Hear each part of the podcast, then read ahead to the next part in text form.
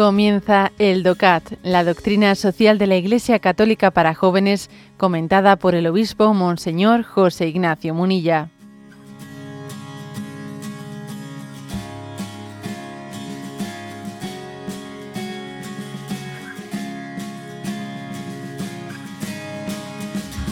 Punto 63. ¿Cuál es el significado de los derechos humanos? Y dice, la Declaración Universal de los Derechos del Hombre, Naciones Unidas 1948, es, según dijo el Papa San Juan Pablo II, una piedra miliar en el camino del progreso moral de la humanidad. Esto lo dijo el 2 de octubre de 1979. Hasta aquí, ¿eh? como veis, es un puntito muy corto. Este el 63, que pregunta cuál es el significado de los derechos humanos. Luego va a haber más preguntas posteriormente sobre qué va a decir bueno, de qué se trata con los derechos humanos, mm, eh, de dónde vienen. Bien, por lo tanto, ahora circunscribámonos a este aspecto, o sea, al hecho de que de que la doctrina social de la Iglesia hace una lectura una lectura positiva de aquella Declaración Universal de los Derechos Humanos que tuvo lugar en 1948 en Naciones Unidas. ¿eh? Y, eso no quiere decir pues que la que conjugue al 100% aquella Declaración General de los Derechos Humanos, lógicamente no tenía la perspectiva cristiana, porque era una cosa hecha por la ONU, ¿no? Pero la Iglesia le, le da un reconocimiento muy importante porque aunque no tuviese esa inspiración cristiana, muchos aspectos muy importantes sí que los recogía.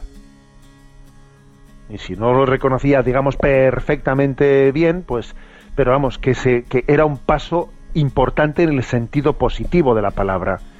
Desde luego, la percepción que tenemos hoy es que, claro, aquella declaración de los derechos humanos se hizo después de la Segunda Guerra Mundial. Y claro, las guerras aquel gran conflicto, haber visto el rostro del mal en el nazismo, en el comunismo, etcétera, ayudó mucho, ¿no? A que cuando uno ve el rostro del mal, hacer una lectura de, de, qué es, a ver, lo que tenemos que respetar por encima de todo, ¿no? Posiblemente hoy, pues 70 años después, mm, creo que costaría mucho, ¿no? Un texto como este. Hoy en día sería difícil. San Juan Pablo II dijo que esa declaración fue una piedra miliar. ¿Qué, es una, ¿Qué significa eso de piedra miliar? Bueno, es una, él utilizó una imagen, ¿no? Las piedras miliares pues eran como unas columnas eh, que se colocaban en el borde de las calzadas romanas para señalar la distancia cada mil pasos. Era como una milla romana, lo que equivale aproximadamente a una distancia, pues eso, ¿eh? pues de un kilómetro y medio nuestro actual o lo que sea, ¿no? Pero era como, a ver, marcaba el camino, mm, marcaba los pasos. Entonces utilizó San Juan Pablo II esa expresión. Esa declaración fue una piedra miliar en el camino hacia el progreso de la humanidad. ¿eh? Y hay que, hay, que dar, hay que percibir, hay que darnos cuenta de que en la historia de la humanidad ha habido pasos, ¿eh? ha habido estas piedras miliares que han sido, oye, qué paso en la buena dirección. Y también ha habido pasos de retroceso. ¿eh? Pues por ejemplo, cuando en la historia de la humanidad eh, se da pues un momento histórico en el que se va tomando conciencia de que lo de la esclavitud es una barbaridad y entonces se va aboliendo la esclavitud. También es otro momento clave, ¿no? De avanzar hacia los derechos humanos.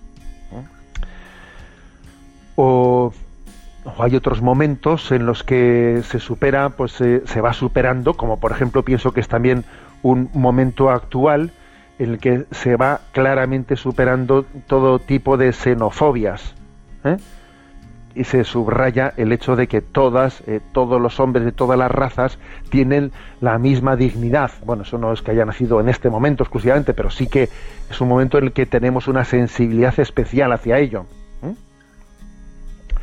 O, o, el momento también para histórico en el que la humanidad camina a la buena dirección y entiende que el hombre y la mujer tienen la misma dignidad y por lo tanto eh, toda discriminación por razón de, de, condición masculina o femenina pues es totalmente contraria ¿eh? total, toda discriminación es contraria a los derechos del hombre. O sea, ha habido piedras miliares que han caminado en la buena dirección, pero también hay que decir que ha habido que ha habido grandes retrocesos, ¿no? Por ejemplo, pues cuando se habla del derecho al aborto, pero ¿cómo se puede tener derecho al aborto? ¿Cómo se puede tener cómo se puede reivindicar el derecho al suicidio? Derecho al suicidio asistido, es que claro, es que reivindicar el derecho a suicidarse es una concepción de libertad absolutamente desnortada, desnortada, es una libertad mm, desvinculada, desvinculada de los demás, es como perder el sentido social de la vida, ¿no? O sea que es bueno que nos demos cuenta que en la historia de la humanidad ha habido pasos importantes, pero también hay que tener capacidad crítica para ver los pasos clarísimos de retroceso. Y los pecados de época, pecados de época, esta es una expresión que no sé si eh, la habremos escuchado todos, pecados de época son aquellos en los, eh, en los que una generación es mayoritariamente está cegada para no percibirlos. Y se necesita una distancia, ¿no? Una distancia que da la perspectiva de no ser esclavo de esa época, no ser esclavo del pensamiento dominante, para poder percibir esto es una barbaridad. Por ejemplo, pues un, o sea, un, un, pecado de época fue pues que en un tiempo determinado oye, se asumiese se asumiese la esclavitud como lo más normal. Fue un pecado de época, ¿no? Había algunos ¿eh? que percibían que esto es una barbaridad, pero eran pocos y, y además los que lo percibían tenían una perspectiva superior para percibirlo. O otro pecado de época fue pues esa especie de, de en la, eh, pues en la cultura victoriana eh, de ese sentido del honor en el cual algunos pues por el honor se batían en duelo porque pero qué es eso de batirse en duelo por una especie de, de pugna de honor pero qué absurdo es eso cómo se pudo, cómo se pudo aceptar eso como un signo bueno hubo pecados de época hacia los cuales pues hubo una ceguera colectiva también hoy existen pecados de época una ceguera colectiva ¿eh? bien, bien patente, ¿no? Bien patente, pues en todo lo que es, pues por ejemplo, el aborto, la eutanasia, la ideología de género, o sea, que son pecados de época, ¿no?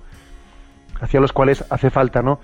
Eh, como decía Chesterton, que el cristianismo es el que nos permite no ser esclavos de, nuestro tiempo, no ser esclavos de las ideologías de nuestro tiempo y tener una perspectiva que nos permita, bueno, pues servir al hombre servir al hombre desde, otra perspectiva eh, de libertad.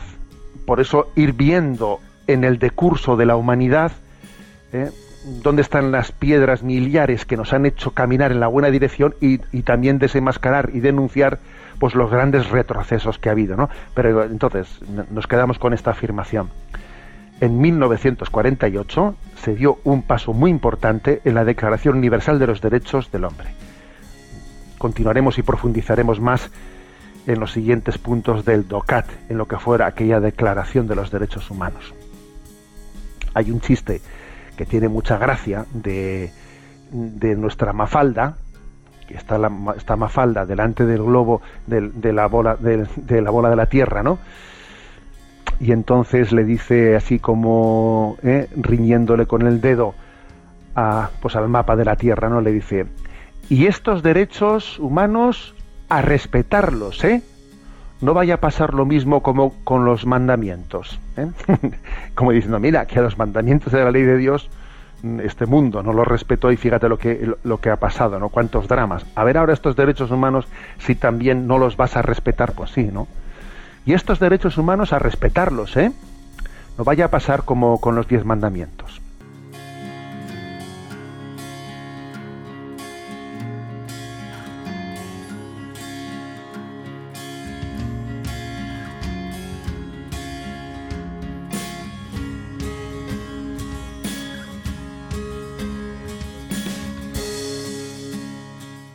Has escuchado el DOCAT, la doctrina social de la Iglesia Católica para jóvenes, comentada por el obispo Monseñor José Ignacio Munilla. Encuentra todos los audios en radiomaria.es.